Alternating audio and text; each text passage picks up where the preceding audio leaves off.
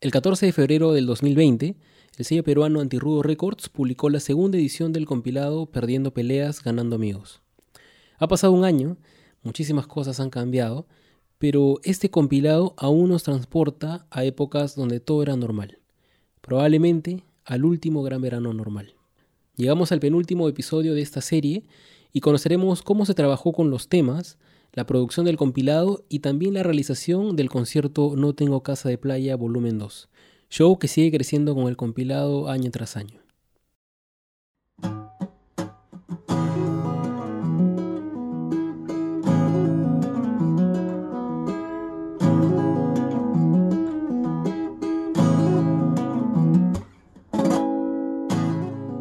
Bueno, ya hemos conocido cómo se conversó con cada banda, las anécdotas que salieron en el camino, pero hay ciertos parámetros en la creación del compilado.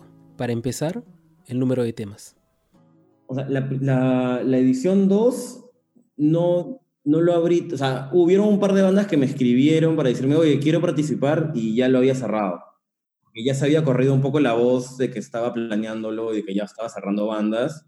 Y era como que, oye, tengo esta. Y es como que ya, pero ya, ya, ya, empecé, o sea, ya cerré el número de bandas y, y obviamente Sé que fue un poco arbitrario, pero porque como es digital no hay un límite, o sea, puedes poner 35 bandas, pero me he dado cuenta que después de la canción 12 o 13 la gente ya no, o sea, van, o sea los, los, las escuchas no son las mismas.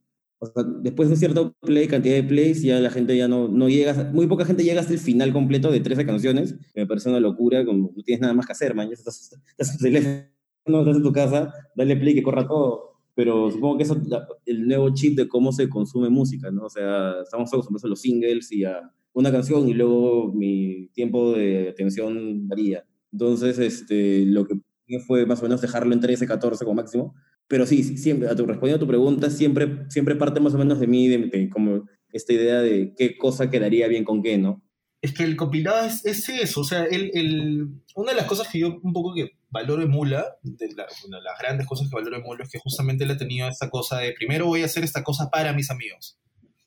Y de repente se convirtió en, ya no solamente eran amigos, eran chivolos desconocidos que iban a los conciertos y de repente formaban bandas y de repente Mula se vio un poco en la responsabilidad que él mismo asumió de querer que estas bandas también sean un poquito conocidas en este medio mercado difícil que ya es Lima para tocar, para tener una banda y, el compilado se mantiene fresco justamente por eso. Eh, pero de hecho también está, eh, eh, el mérito también está en que muchas de las bandas están intentando hacer cosas frescas. Desde el segundo compilado creo que las bandas se pusieron las pilas y, han comenzado a hacer cosas nuevas. Este tercer compilado que viene está bueno también, está, de hecho está bien, bien, bien, bien power.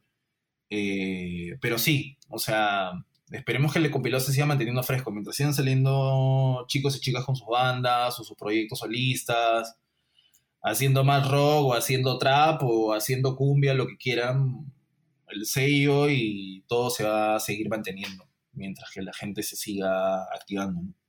claro, la cosa es, es, este, es estar atento o estar pendiente de, de qué está pasando, ¿no?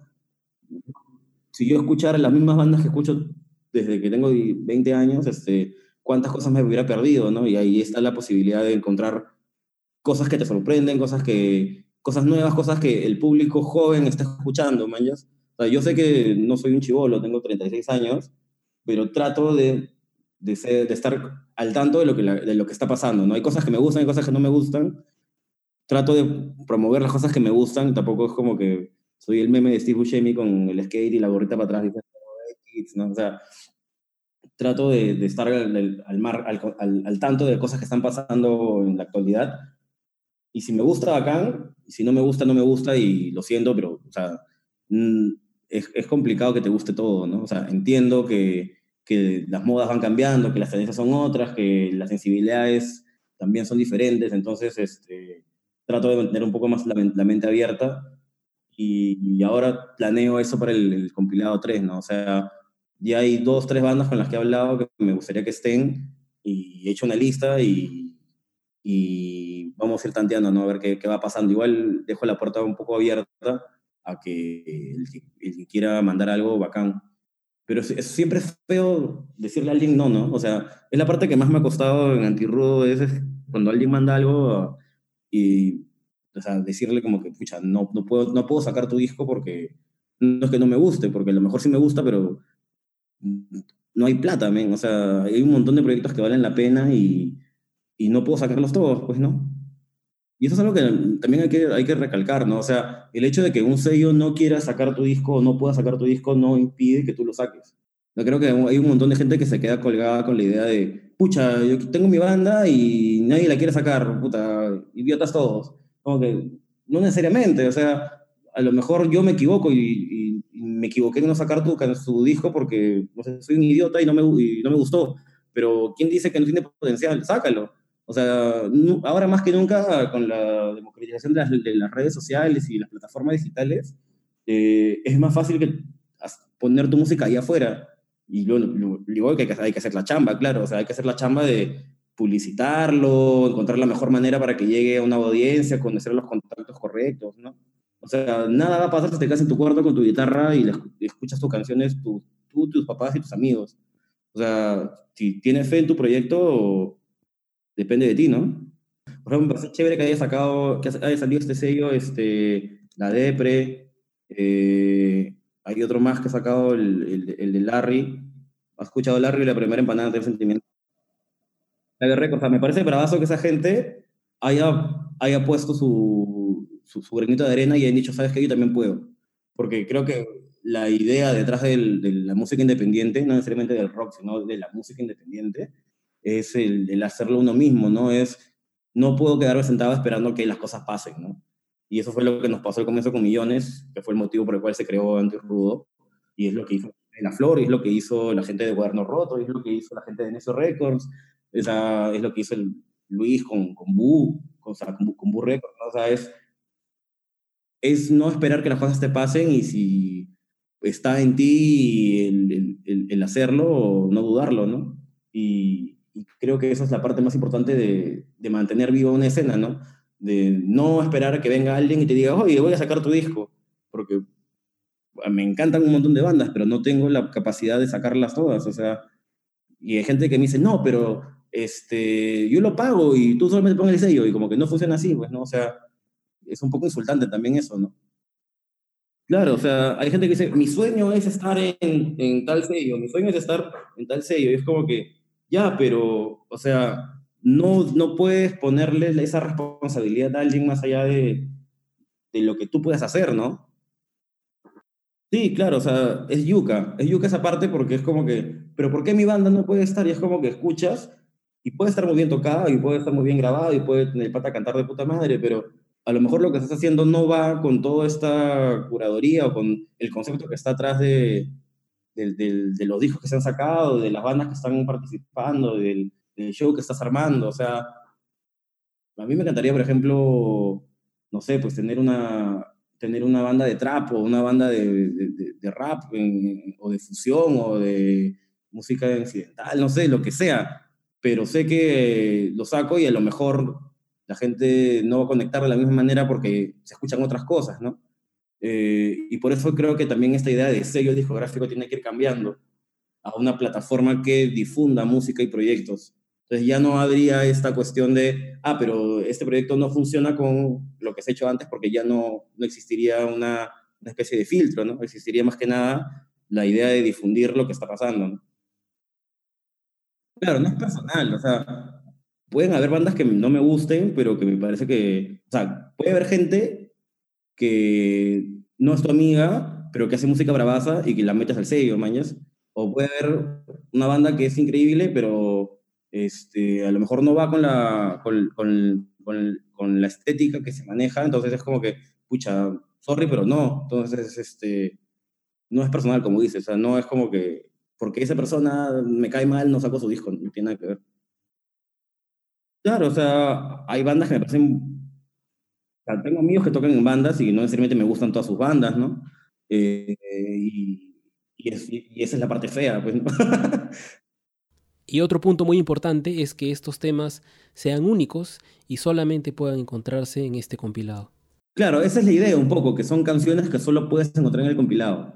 ¿Por qué? Porque tiene que tener un valor agregado para mí. O sea, tiene que, el compilado tiene que tener algo que, lo, llame la atención más allá de, la, de, de, que son bandas que te gustan, ¿no?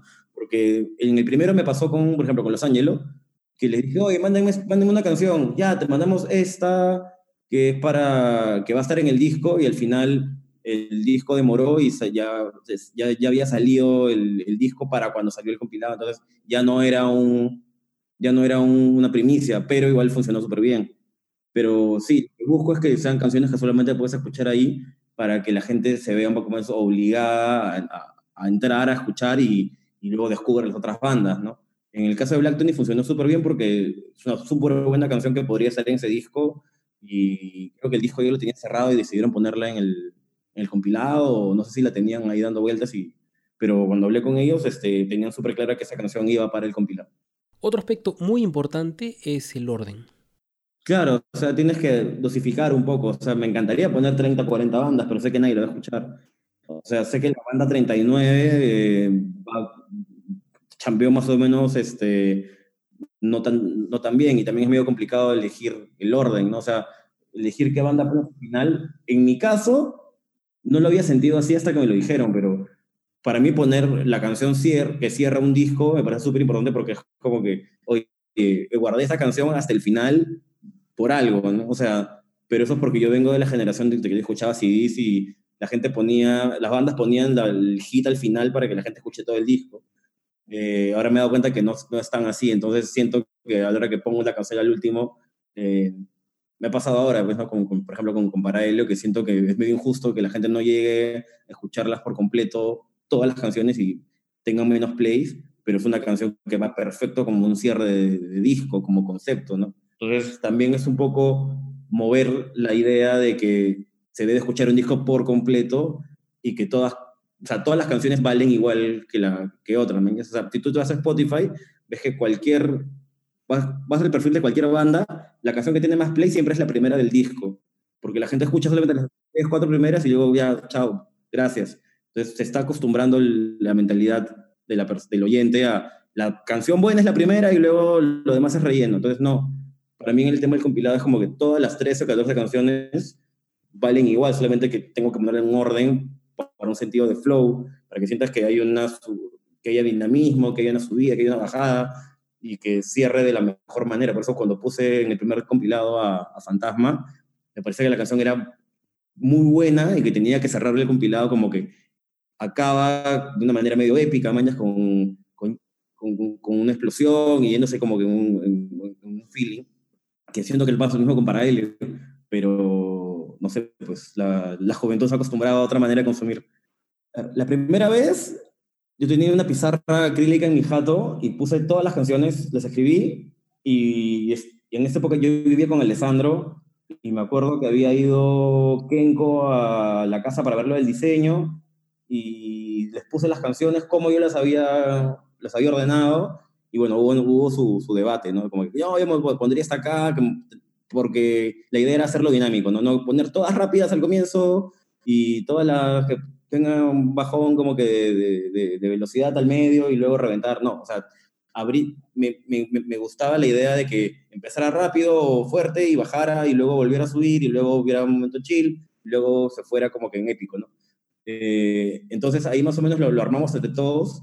Eh, en este segundo yo ya me mudé solo con, con, con mi esposa y ya no, no tenía a Alessandro recostado como para ir debatiéndolo con él, porque como Alessandro es una parte vital del compilado, porque no solamente es quien me dice, oye, ¿qué, qué canción está sonando más baja que la otra, o, qué, o qué, qué, mezcla podría mejorarse, sino que también pone su input de, oye, esta canción me parece que funciona acá al comienzo, o, o pondría esta un poco más atrás para darle, esta, este, para, para, darle un poco más de, de, de, de nivel, ¿no? O sea, de, nivelar un poco los, los, los tiempos y los, los, ritmos. Pero ahora sí lo hice yo solo, eh, lo, lo, pongo, lo, inicialmente lo puse en alfabético, porque así me lo mandó Alessandro. Alessandro me mandó todo en alfabético y no funcionaba, o sea, obviamente no, no voy a dejar en alfabético, eso, eso, eso una, podría funcionar para el próximo, pero no, no. Eh, arranqué con la canción con la cual eh, sentía que tenía un inicio que, se te, que te enganchaba y la de Black Tony sí funcionaba de todas maneras así, ¿no? Y luego a raíz de esa empecé, empecé hilando ya, después de Black Tony, ¿qué puede venir? Y iba, iba tejiendo, ¿no? Como la sensación que quería dar de, de momentos, ¿no? De, de cosas medio pop, con cosas medio chill, con momentos un poco más rápidos, con mucho más técnicas, otras que juegan mucho más a la melodía y el coro. Entonces fui armando como una especie de, de, hice como bolitas de, de, intensidades, ¿no? Y ya luego fue ponerle número a eso y, y, nada, o sea, era, era tratar de, darle una especie de, balance. A ver, Alessandro me lo mandó, no sé, pues el lunes y lo habré tenido para el siguiente lunes. Sí, sí, o sea, pero era, acuérdate que era enero, o sea, en enero no tenían, no, o sea, no, no, estoy estudiando, no estoy trabajando tanto porque como soy freelance y, y, en, enero no, no, enseño en la universidad tampoco, entonces no tenía nada más que hacer que estar en mi jato y revisar mi mudanza, ¿no? Entonces, eh, todo el tiempo escuchaba el compilado, o sea, el, iba moviendo los tracks, iba más o menos peleando, peleando conmigo mismo, preguntándole a Anaí, mi esposa, de tú qué opinas, porque Anaí también este, es una fuente infinita de sabiduría, entonces este, me ayuda bastante con, temas del sello. Este, sí, usualmente Mula me, me pasa el orden previo, el, orden que él cree. Lo que pasa es que yo, yo después de masterizar tengo que elegir qué, tan, qué tantos segundos va a haber entre canción y canción, porque no es como que ya termine la canción y por regla religiosamente se dejan tres segundos entre canción, sino se tiene que sentir una fluidez, ¿no? Entre los temas, no puede haber mucho espacio ni tan poco espacio. Entonces, Mula me pasa la idea que él tiene del orden, por ahí quizá modificamos algo, movemos algo, le comento, no sé, pues tal, tal canción es un poco más movida, quizá podría quedar bien una tranquila después, o quizá te conviene arrancar el compilatorio con, con esta canción porque el intro te engancha de frente y cosas así. Pero, pero por lo general Mula tiene el orden correcto, ¿no? Quizá por ahí hemos variado algo alguna vez, poquito y eso, pero quizás influencia un poquito, ¿no? Pero una vez que me da el orden, ahí es que realmente recién hago la, la exportada final, porque es en esa exportada final que decido qué tanta duración va a haber entre un tema y otro para que fluya y no se sienta como que muy pegado o mucha espera entre canción y canción.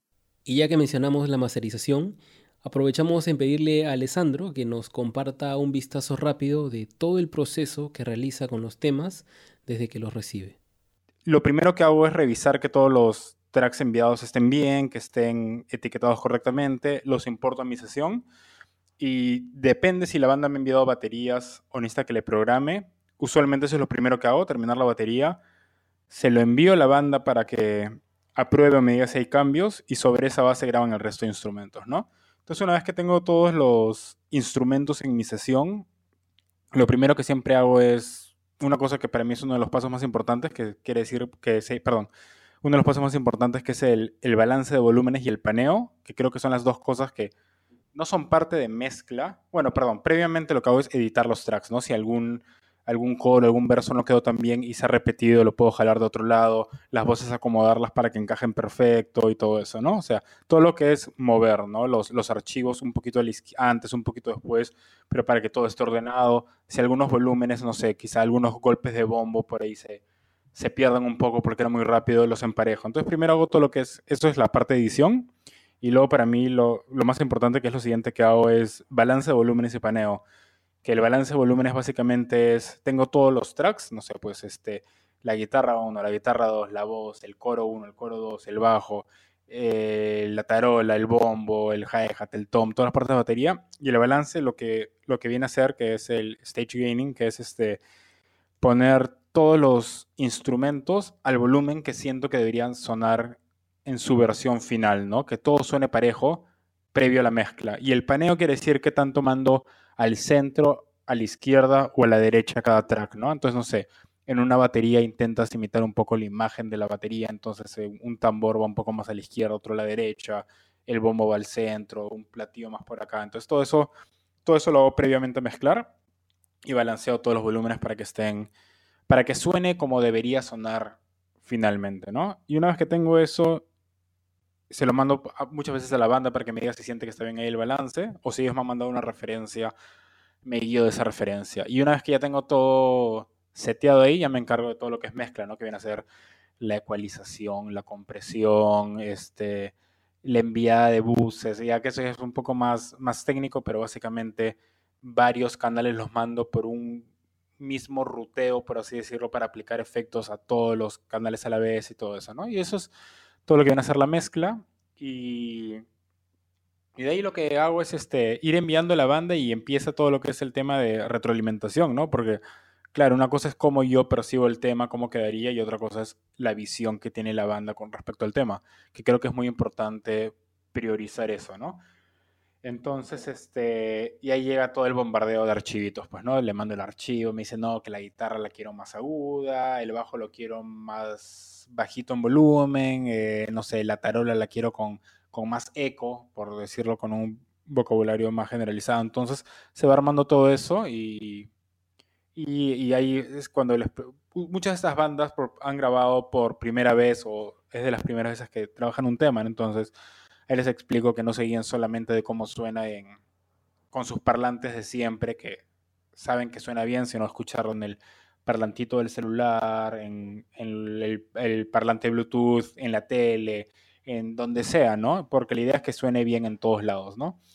Y la otra cosa que usualmente pasa es que yo me acostumbro a mi primera mezcla. Entonces, no sé, es como que tú escuchas por primera vez una canción en la radio y no sé si la canción tiene demasiada alta la voz, no importa porque tú ya, te, o sea, no es que no importa, perdón, pero tú ya te acostumbraste a esa versión y esa es la voz que tienes, perdón, esa es la versión que tienes en tu cabeza. Entonces, si te la mando distinta, sin importar que suene mejor, se te va a hacer posiblemente raro porque estás acostumbrado a otra versión, ¿no? Y es lo que pasa por mucha gente que dice, cuando escuchas una canción y una banda la regraba, siempre dices, no, mucho más feeling en la primera, la primera versión, mucho más.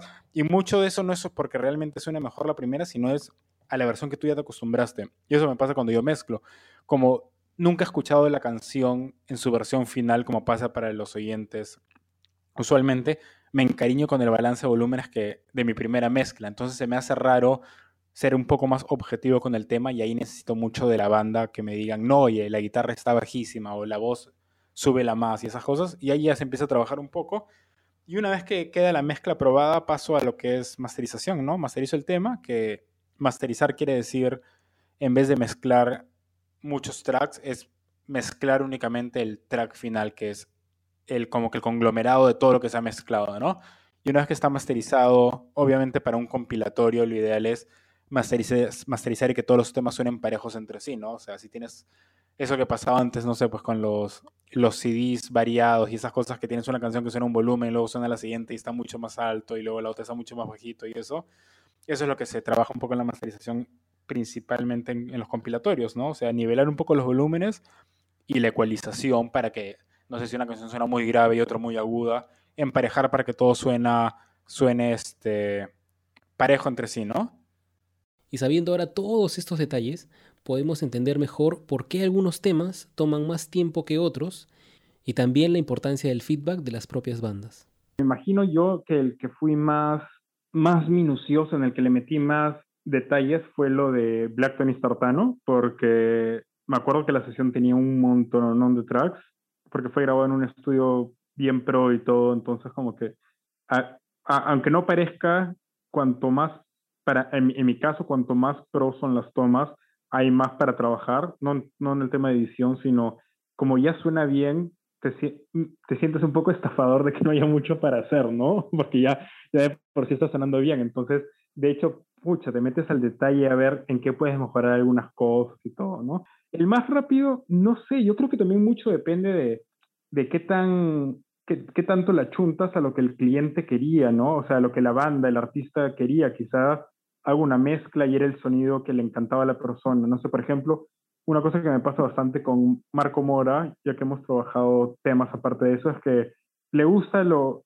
lo, que, lo, lo que hago, ¿no? O sea, apenas le mando y dice, está bravazo, entonces como que ya solo queda ver detalles o cosas así, ¿no? Y creo que lo de Mafus también lo avanzamos rápido. Este, creo que lo de Mafus fue, fue grabado en su cuarto y eran pocos tracks, pero creo que quedó paja. Y lo de Super Yo también nos tomamos un tiempito trabajando eso porque como estuvo la batería programada y, y se, se, reenviaron algunos tracks y eso, pero dentro del compi creo que lo que más me debe haber tomado por tema propio ha sido lo de Black Tony Sartano, ¿no? Pero, pero, eso me sucede con, con, con, un montón de clientes también, con, con bandas distintas con las que trabajo, ¿no? No sé, este, con Garzo de Metamorfosis, que ahora estamos trabajando un disco nuevo, o no sé, también estoy trabajando con actualmente con, con Javi de Tiempo Fuera y esas cosas, usualmente son gente que le mando y a la primera me dicen, ya queda, sí me gusta, ¿no?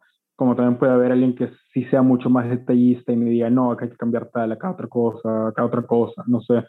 Por ejemplo, también este trabajo mucho las preproducciones con, un, con Toño Jauregui, el que tocaba en Líbido, este, que toco batería con él y, por ejemplo, con él sí es mucho más jodido el tema de, de detalles porque como está acostumbrado a grabar en estudios pro y, y, y, su oído es, es una locura en el tema de detalles y todo, es como que haya algo de un milímetro mal y lo va a notar, man, ¿ya? que usualmente no pasa tanto con el con otras bandas que usualmente es como que ya queda bien, pero en, en, todos lados, tanto en el tema del compi como en trabajos externos, creo que depende mucho qué también la chunte a primera toma con el tema y qué tanto va por la línea que tenía pensada el, el artista o la banda, ¿no? Mira, realmente no, no, vuelvo mucho, pero la verdad es que, o sea, cuando escucho el resultado final, definitivamente me doy cuenta, ah, mi, la primera versión que mandé que yo creía que era correcto, sonaba horrible, o sea, no horrible, pero sonaba mal. O sea, yo creo que pasa mucho que, por eso no se recomienda mucho mezclar todo en un día, sino dejarlo en dos, porque siempre como que el oído necesita un descanso, alejarse, escuchar otras cosas y regresar al tema. Y una vez que regresas, ya realmente te das cuenta, ah, sí, esto estaba totalmente desequilibrado o esto, la voz se pierde, lo que sea, que no pasa cuando escuchas la misma canción constantemente en el mismo momento porque te acostumbras, pues, ¿no? Entonces de ahí escuchas otras bandas y dices, ah, sí, de verdad mi mezcla es, tenía el bajo altísimo y no debía ir así, que eso es algo que me pasa mucho, ¿no? Pongo el bajo muy, muy alto y siempre me pasa y tengo que escuchar otra música, otras bandas grabadas en estudios profesionales que obviamente saben mucho más que yo lo, lo que hacen y eso me sirve de referencia para regresar a mi mezcla y decir, ya, no importa, Alessandro, estás mal, créeme que estás mal porque por algo el otro lo hicieron así, ¿no? Y es como que esos estudios super pro saben lo que hacen, entonces como que, por más que obviamente las mezclas son algo subjetivo, hay como que, no, no sé si son ciertas reglas, pero, pero todo sigue una misma línea que todo suena realmente bien usualmente, ¿no? Entonces, los usas como una especie de guía. Entonces sí, definitivamente cuando he abierto mis carpetas para ordenar todas las exportadas que mando para enviar a las bandas y decido abrir una versión antigua, es como que no, definitivamente el aporte de la banda ha, ha servido un montón para balancear y nivelar correctamente el tema, ¿no? Por dos años consecutivos y siempre cerca de la fecha de publicación del compilado, se ha realizado un concierto llamado No tengo casa de playa en el bar Hensley de Barranco. Y esta vez el nombre no fue idea de Kenko, pero de todas maneras nos cuenta cómo nació. El, No Tengo Casa de Playa es de Manuel. El No Tengo Casa de Playa, la historia era que el No Tengo Casa de Playa era un concierto que iba a hacer Kill Amigo. Era un concierto que tenía pensado para hacer con Kill Amigo y al final separamos, creo, no, no me acuerdo qué, tema hubo, creo que fue coincidencia de fechas con el gordo Lucho que le dijimos el bar y se la dio a Mula y se la dio a Manuel también, entonces unieron fechas. Y al final el nombre quedó para, para, para Antirrudo. Entonces ha sido como el, el festival de verano de los amigos y las amigas que no teníamos casa de playa. Este, y, sí, el nombre salió de Manuel y se lo quedó, se lo quedó Mula. A su vez, este, digamos que fue como un favor de devuelto porque a su vez cuando en Trujillo, cuando Manuel y todos los aquí el amigo estábamos un poco zampados, Manuel dijo la frase, pasa que Filen ha muerto y el que le escuchó fue Mula y dijo, oh, ese puede ser un buen nombre para el disco. Y dije, oh, ¿no? o en verdad, verdad puede ser un buen nombre para el disco y se quedó con ese nombre. Ese nombre salió Trujillo también. Es que eso es lo bonito de hacer cosas con, con tu grupo habitual de gente, que pasan cosas muy del azar que luego terminan siendo recuerdos para nosotros. Y y mira, o sea, ahorita ya estamos todos grandes y ahorita volteo a ver y veo gente más chivola como Gacelas o Fanito o, Marco Mora, por ejemplo. Y por ejemplo, ahí me doy cuenta que ya incluso todo se ha descentralizado. Marco está en Trujillo, ya está descentralizado con la gente de Trujillo, de hecho. De hecho, me gustaría ver más bandas de otros lados, o más solistas de otros lados. Pero hay gente mucho más joven. Entonces, probablemente ellos también van a pasar por esto de esas cosas al azar que pasan que terminan perpetuando de alguna manera lo que haces, como estos nombres locos, que al final cuando te acuerdas dices, puta, qué idiotas que eran. Y esta fecha, igual que el compilado, ya se estaba gestionando meses atrás. Sí, o sea, el, el, el flyer, o sea, todo tuvo que amarrarse medio rápido, ¿no? Eh, pero ya veníamos cambiando con eso desde octubre, noviembre. O sea, yo ya sabía que para... Si yo sabía que el compilado se estaba haciendo, ya sabía que tenía que separar la fecha de, del No Tengo Casa de Playa para, para febrero. Porque la gente lo pidió, ¿no? O sea, la gente empezó a exigirlo un poco. Y ya habíamos más o menos hablado con, con Manuel de que el amigo para hacer un show y luego no se hizo. Y luego era como que, oye, pero eh, hazlo igual. Entonces ya, ya, bueno, cerré la fecha y el, el tema de, de anunciarlo con, con, un mes de anticipación es para generar expectativa, obviamente. Eh, es la sabiduría de, de Facebook, de, cada vez que sacas un evento tiene que ser como un mes antes mínimo para poder haciendo, haciendo un poco de bulla teníamos la suerte de que ya había funcionado el año pasado, entonces era un poco más fácil mover una marca, ¿no? Se estaba moviendo la marca del compilado y la marca del concierto, que funcionan mano a mano, ¿no? Claro, o sea, al final yo me voy contento de haber hecho un concierto donde fue un huevo de gente y se divirtieron y las bandas dieron todo y tú le preguntas, por ejemplo, a, a Mateo Novoa cuál fue su show favorito, te va a decir No Tengo Casa Playa 1, ¿no manches? Y que alguien diga eso de un show que tú armaste con cariño y solamente para que exista la oportunidad de, de hacer un punto de encuentro, eh, prefiero haber hecho, eso, haber hecho eso y haber perdido la plata que perdí en ese show que no haberlo hecho. Que al final no es tanto, o sea, no es, la pérdida material no es tanta a comparación a lo que te genera crear experiencias.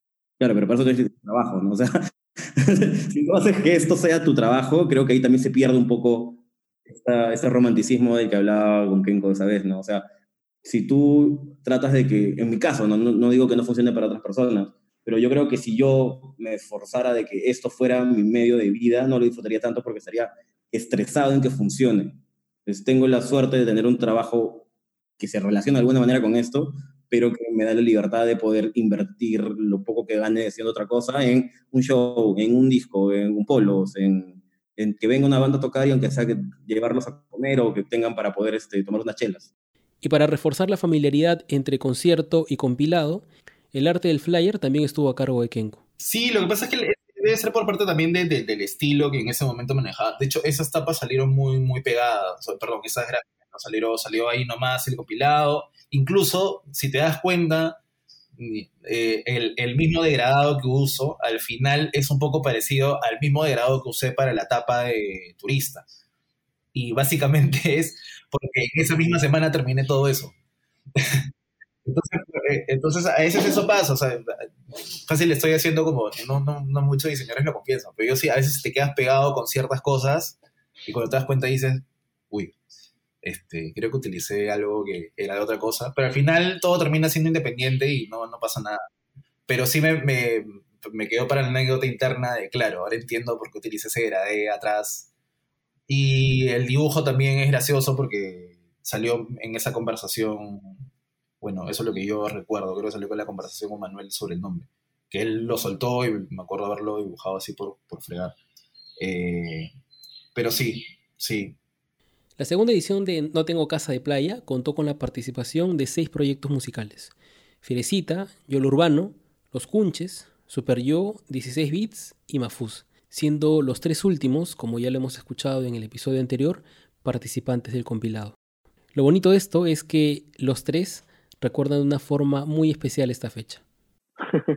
pero, pero sí, le, a, le dijeron a, a Allison que, que estaba esa propuesta ¿no? de ir a Lima porque bueno, nos, querían escuchar también, ¿no? Este, Mula tenía intención de, de que nosotros tengamos este, esa oportunidad y nosotros lo, definitivamente que lo tomamos, ¿no? Y bueno, estábamos también este, teniendo algunos conciertos aquí, hicimos este, una sesión, recuerdo, de la cual también hicimos un evento aquí. se estaba gestando también junto con otras bandas de aquí de Trujillo como un movimiento nuevo entre todos, ¿no? Como, como amigos y, estaba tomando mucha visibilidad, ¿no? Y tomamos ese, ese viaje como un inicio, ¿no? Un buen inicio para, para empezar a visibilizarnos todos juntos. Pero bueno, esto fue, me parece que en febrero, mediados de febrero, que luego vino lo, lo del COVID, ¿no? Y...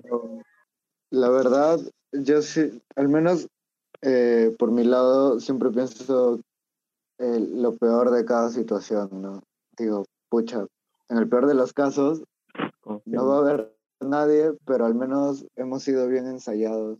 Y sé que sí van a estar algunos amigos que, que nos apoyan de todas maneras. Trujillanos, es verdad. Justo por esas épocas este, estábamos ensayando bastante, ¿no? Porque era verano y había muchas tocadas aquí en Trujillo. Y allá, bueno, estábamos ensayando constantemente y lo único que sí, este, un poquito de tal vez este, nervios, ¿no? Presión tal vez no, pero nervios porque nunca habíamos salido de Trujillo, ¿no? De hecho, creo que hace mucho que no había salido una banda de Trujillo así. Creo que los últimos habían sido 16 bits. Y bueno, teníamos ese, ese pequeño miedo, ¿no? De, de cómo sería la recepción, pero fue bastante buena. La verdad que yo no me esperaba que fuera tan chévere, ni que hubiera tanta gente es más, creo que yo, al menos yo soy muy despistado y me enteré tarde que íbamos a tocar en Hensley, en, en Barranco. Y cuando me enteré, dije, mierda, mierda, porque yo ese local siempre lo había, lo había escuchado en los spots de Mula o lo había visto en, en videos así de conciertos, pero decía Hensley Barranco. Era como un lugar lejano, así, un, un, un lugar donde se, donde se hacían conciertos, una especie de vinil o salón dada, pero de Lima, pues, porque acá se llama, se llama así, vinil, salón dada, Voynich, ha tenido un culo de nombres. Claro. El local donde se hacían los conciertos. Por ahí pasan eh, todas las bandas tropillanas, ¿no? Conocidas. Sí, pues. el hecho, y el hecho de ir a tocar allá en el Gensi Barranco fue, fue lo caso, más con toda la experiencia, ¿no? Con todo el recibimiento. Y el aventar chifles también fue bravazo. fue un plus eso. Eh, Lorenzo, creo, ¿no? Fue, fue una idea de Lorenzo, porque con el spot habían puesto lo de los chifles. Y ya pues estábamos ahí en Lima en la tarde y dijimos que, que, que podemos, que se nos puede ocurrir, ¿no? Para, para no entrar tan fríos, porque teníamos la impresión de que iba a estar, iba a ser un concierto frío, porque somos nuevos, no nos conocen. Y Lorenzo tuvo la idea, ¿no? Hay que, hay que lanzar chifles para que se vayan así alborotando y, fácil le, le pegan, ¿no? Y, les gusta la música. Y funcionó bastante bien. Sí, pues, pero creo que el chifle es de, es de Piura, ¿no? Sí, totalmente. bueno. Eh, entonces fue bien, muy especial compartir eso con ellos, porque era su, era su primer concierto en Lima no solamente estaban tocando en Hensley con nosotros en ese, en ese show especial, sino que era su primera vez en Lima. Entonces fue bravazo porque aparte tocaron increíble y se ganaron al público, que es lo mejor, porque no se sabía, yo, yo vi que no muchos los conocían tal vez, o no se sabían sus canciones tal vez, las otras canciones que no eran conocidas, pero todo el concierto estuvieron activados. Y eso es cuando ves que una banda gana el público, esa emoción es bravaza. Sobre todo cuando sabes cómo se siente desde arriba, ver que toda la gente, y yo, yo hubo un rato que ni siquiera estaba apoyando con la gente, sino simplemente estaba como que parado en la pared viendo la respuesta del público, sintiéndome eh, emocionado por eso, ¿entiendes? Eso, fue lo, más, lo más feeling de esa noche. Sí, sí, sí. La verdad que sí, fue como una especie de pico de pico en mi vida, ¿no? Con la banda, al menos nunca habíamos llegado tan lejos. Claro, nos daba esa, nos daba esa sensación de que estábamos tomando ya un rumbo, porque yo recuerdo, ¿no? Cuando no sacábamos nada de música aquí en Trujillo, éramos una banda que tocaba a veces, ¿no? Pero así, bastante desconocida, ¿no? Aquí en Trujillo, hasta aquí en Trujillo éramos desconocidos. Y tocábamos así, ¿no? Para dos, tres personas, incluso una vez. y era una situación así que no, no motivaba para nada. y poco a poco, este, cuando ya creo que empezamos a vivimos tocar música, experiencias así desagradables también. sí, es común, bastante común, creo. Sí, en pues. las bandas así, pero bueno, e- era, decidimos seguir también, ¿no? Tam- También que habían cosas dentro de la banda, ¿no? Que hicieron medio que peligrar que continuáramos, pero continuamos igual, ¿no? Y, y se dio esta, esto de Lima que fue, fue muy importante en realidad. Desde que tocamos en Lima teníamos un plan ya este, casi fijo para poder del- de, de ese punto hasta fin de año ir este, ganando más, más visibilidad, ¿no? Pero bueno, no se dio al final, pero fue un muy buen momento para nosotros. Sí, ese fue, Ese fue ese concierto fue brutal, lo cerramos y fue bien feeling, porque aparte cantamos reggaetón alto en Hensley y, el gordo, Roncito se mandó con su, con su clásico de Zion y Lennox, solo de batería. Claro. Pero desde ese día dicen que el gordo Lucho vetó el reggaetón de Hensley totalmente.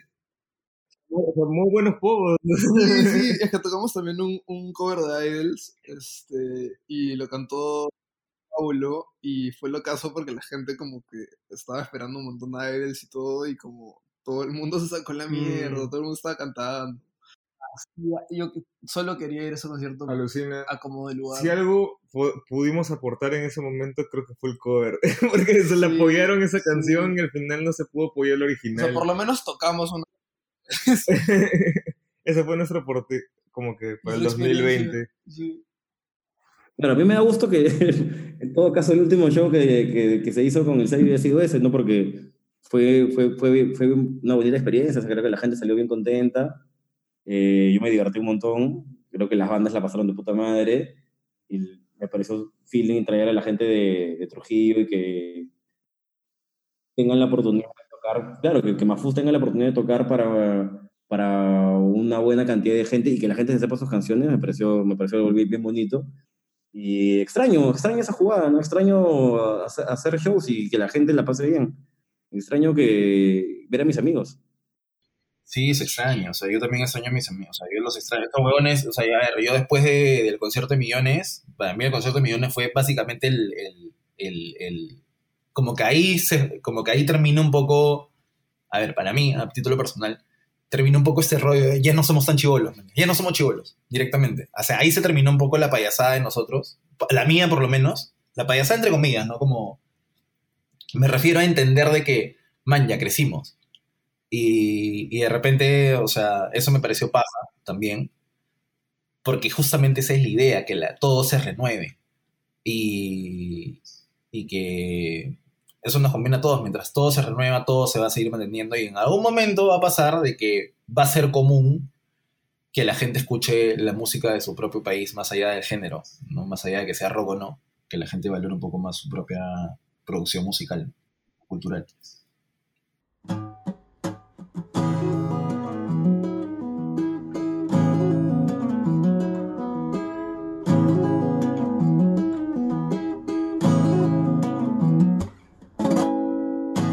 Y hasta aquí este episodio con la producción del compilado y todos estos recuerdos del concierto No Tengo Casa de Playa Volumen 2, que realmente ahorita se sienten bastante distantes. Felizmente pudimos registrar en video las seis presentaciones de esa tarde-noche y pueden encontrar esos clips en la descripción del programa, en nuestra página web buque13.com o también en nuestro canal de YouTube. Agradecemos también a todas las bandas que nos permitieron subir ese contenido a nuestro canal y a quienes participaron en este episodio. Alonso García, Kevin Pantoja de 16 Bits, Sabú y Facundo Chejolán de Mafus, Alejandro Sarmiento y Antonio Terreros de Super Yo, Kenko y Alessandro Goluccelli. Muchas gracias de verdad otra vez por todo el tiempo y las ganas de compartirnos estos recuerdos tan bonitos. En el próximo episodio hablaremos un poco de lo que sucedió después. Reencuentros, ferias y también sobre la versión física y la importancia de los créditos y todo el esfuerzo que cada banda tuvo en cada tema perteneciente al compilado. Hasta entonces, puedes visitar buque13.com para más contenido musical y seguirnos en redes como arroba buque13 en Facebook, Twitter e Instagram. Muchas gracias por escucharnos hasta aquí. Soy Gonzalo Rojas. Nos vemos. Chao.